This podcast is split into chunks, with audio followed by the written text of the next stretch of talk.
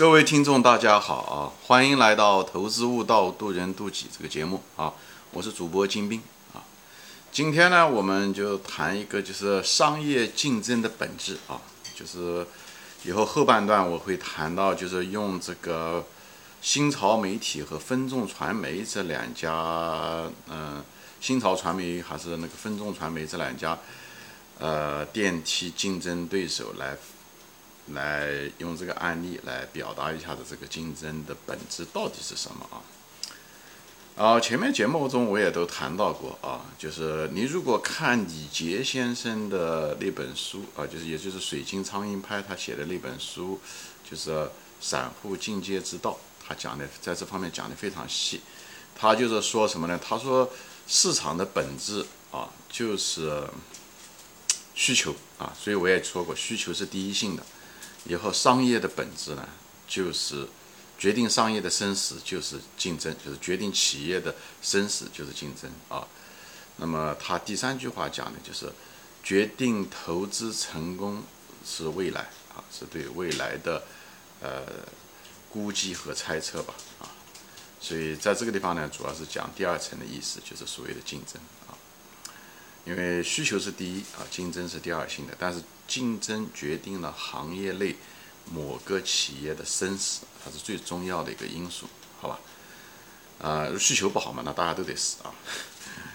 嗯，那么很多人对竞争是个什么样一个感觉呢？其实不管这个企业有多强啊，绝大多数企业其实都是。呃，他最担心的还是竞争，因为他一旦这个企业一旦成立了，它的生意属性啊、行业特点啊都已经固定下来了，所以它那个空间范围实际上是被固定住了。那么它能不能够成功，实际上就要在行业内怎么样，对吧？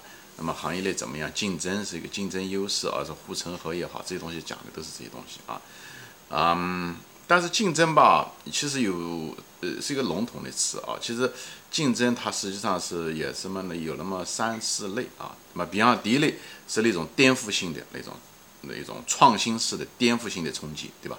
比方是说呃互联网啊，对不对？导致了那个线上的这个零售，阿里巴巴啊、京东啊，对线下零售的巨大的冲击和颠覆啊，对苏宁国美当年如日中天的苏宁国美举行了。短短的十年就把他们颠覆了啊，把他们从霸王的位上面拉下来，而且这些苏宁国美现在就是处在生死线上面了啊，这就颠覆性的。比方说说中国的鞋业啊，当年的中国的鞋业、纺织业啊，对西方的这个鞋业和纺织业的冲击啊，对不对？包括就是巴菲特这么厉害的啊，就是呃这么会投资和管理企业的 这两家公司，他巴菲特伯希尔伯克希尔公司这家公司以前就是一个纺织业公司，对不对？还有巴菲特曾经投资的一个鞋业公司，最后也破产，也是这个都是什么原因呢？都是遇到了中国，就是或者是海外的这个廉价的呃呃鞋业或者纺织业对这个美国本土这个行业的冲击啊，最后把他们就颠覆掉了。这也是一种颠覆性的啊，市场性的颠覆。前面是一种可能是更说的是高科技往上代替往下啊，这是一种竞争，这是一种颠覆性的一种竞争啊。这种竞争就是对已有的企业来讲都是毁灭性的。那么第二种竞争就是什么呢？就是一种慢慢的，相对来讲比较缓，是同行业中间的，但是那种千刀万剐式的，它慢慢慢慢的蚕食掉你的市场份额。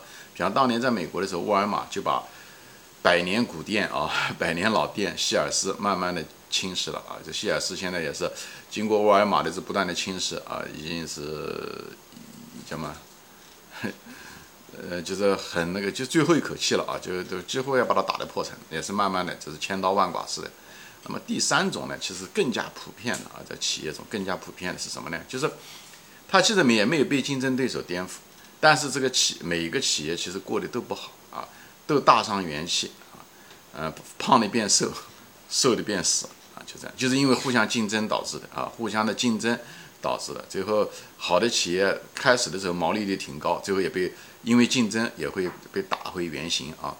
它所以这这种竞争不是最后是说你死我活，不是 A 跟 B 啊，就是 A 把 B 打败以后 B 就死了，它不是这样子的，而是 B 可能嗯他没死，就是瘦子他没死，但是呢他瘦子会导致你胖子长不胖子很难胖，你胖子也会变瘦。那么今天这个例子呢，我就举这个新潮和分众传媒啊。分众传媒，你看它往年的那个毛利率是很高的，六十、七十甚至更高啊，它是一个非常赚钱的一个行业啊，就是企业。但是你要如果看分众传媒本身这个企业本身啊，其实没有什么竞争力。我个人认为啊，就是很多人把那个分众传媒把那个护城河吹得很厉害啊，其实你看它的产品和它的服务，其实它是一个。相对来讲，还是一种同质化的啊，就是相对来讲同质化。那么它唯一的一个稍微一点点好处，肯定有一点点网络效应吧。但是那种网络效应，比起阿里巴巴来，比起那个腾讯来，那差的就太远了啊。那分众也没有什么品牌，那种品牌，对吧？分众的嗯经营模式相对来讲比较简单，对不对？它不就是做广告在电梯上，对不对？给那些物业公司付钱，以后呢收广告公司的钱。所以它的品牌其实广告公司也没有，呃，广告公司还是要看的还是效果，是对吧？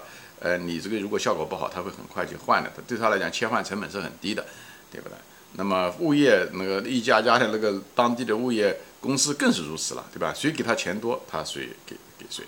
所以，呃。我我个人认为，那么有的人就说，那那那为什么分众的那个毛利率那么高啊？它好像显示说它好像，因为往往一个企业毛利率高，往往表示它护城河比较强。那其实我个人认为啊，我个人认为分众之所以有这么个当年有这么高的毛利率，是因为它在市场上有一定的垄断地位，它把它的竞争对手都并购掉了啊，他们。进行了大量的并购，我个个仍然认为，一个企业如果花钱大量的并购他的同行，说明他自己不够强，对吧？真正强的人他是很少并购，他并购呢，并购的花的钱很少。那如果花很大资金，说明他自己并不够强，这也是一个反应，对不对？苹果从来没有怎么样大量的花钱并购别人的公司，对不对？那我微软也没有讲并购，他只是并购一些小的公司而已。等他弱的时候，他才开始花钱并购大的，说明他自己不行了。所以分众你就看它的产品，呃，分众可能就是它的那个创始人那个江南春，可能你可以说是企业的一个护城河吧。但是我就认为，一个企业的护城河如果建立在某一个人的基础上的这种护城河都很脆弱啊。所以，嗯，也，那唯一的就是认为分众它点多，对不对？覆盖率更大，对不对？这个这样的话，很多大的广告商他愿意，对吧？这是分众还是唯一的一个做线下的这个。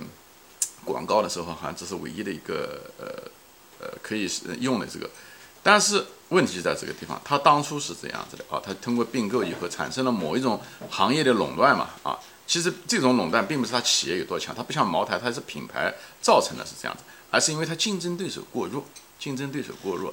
但是即使是过弱，现在比方出来一个新潮，对不对？新潮的经营能力我不知道怎么样啊，我不知道业内怎么样认为，但是新新潮就这么弱的一个对手。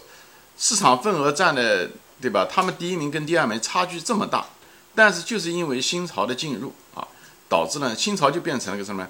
它就是让了物业公司，对不对？那所有的物业公司可能都要求要，嗯，要求分众涨价，对不对？因为分众占了这市场上比方说百分之八十的那个份额，对不对？那么新潮可能只跟一家物业公司说，那我愿意给你这个价钱，比方说五十块钱，那么嗯，分众可能是一百块钱，那么分众所有的那些。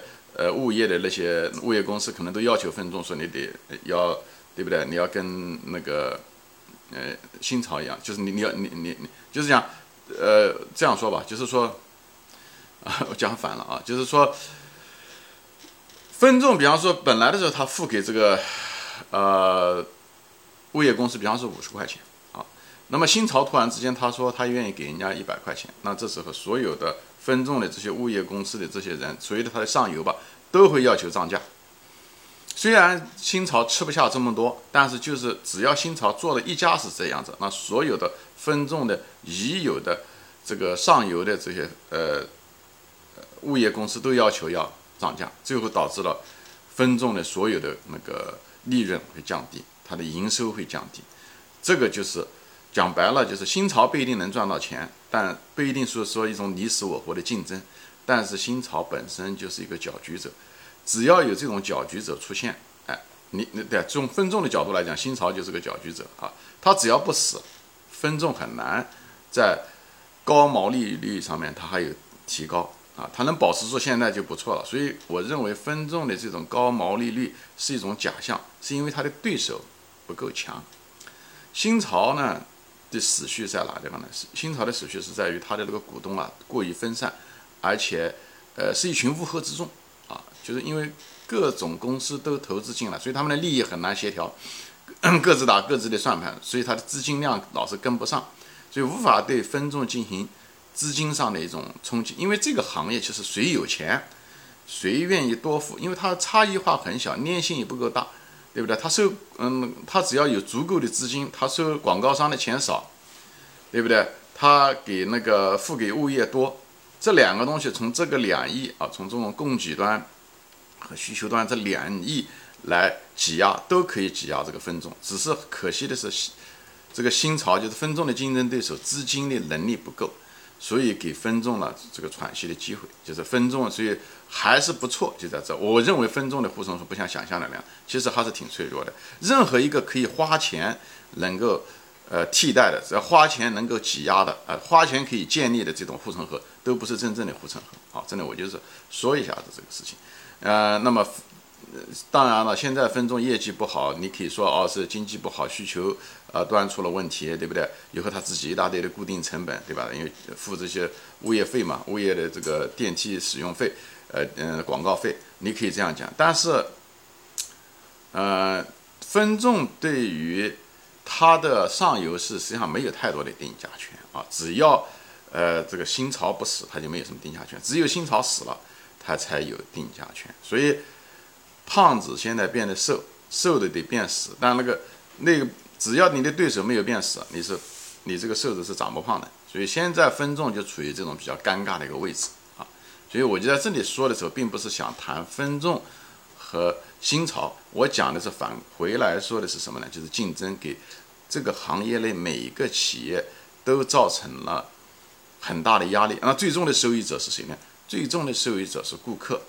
在这个行业中的是最终的受益者是这些物业公司和广告商。广告商可以得到更多的回扣。物业作为上流，它是一种有限的资源啊，嗯，它的下游下游不断的争夺这有限的资源。那么这些。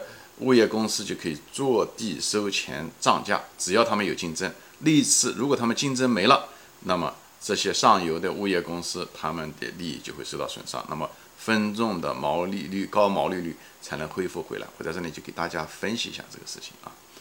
行，今天就说到这里啊，主要就是利用这个案例来谈一下子这个竞争的大多数的竞争本质不是所谓的颠覆性的你死我活的竞争，这是也是一方面啊。另外一方面呢，呃，是这种竞争，最后大家都得不到好处。这行业内所有公司啊，毛利率都会降低啊，利率毛利率低的都会死，都有可能。时间拖长了都会使它不挣钱嘛，现金流差，最后啊，最后所有的游戏都会结束。那么这时候，那么剩下来的那个啊胜者啊，这胜者就是剩余的剩啊，他最后就变成胜者。这时候他才有机会把他的毛利率。再恢复回来，所以我并不特别看好分众在此时，跟这个很有关系啊，就是因为我这个节目的题目就是“心潮不死，分众难复”，讲的就是这个，好吧？好，今天就说到这里啊，谢谢大家收看，我们下次再见，欢迎转发。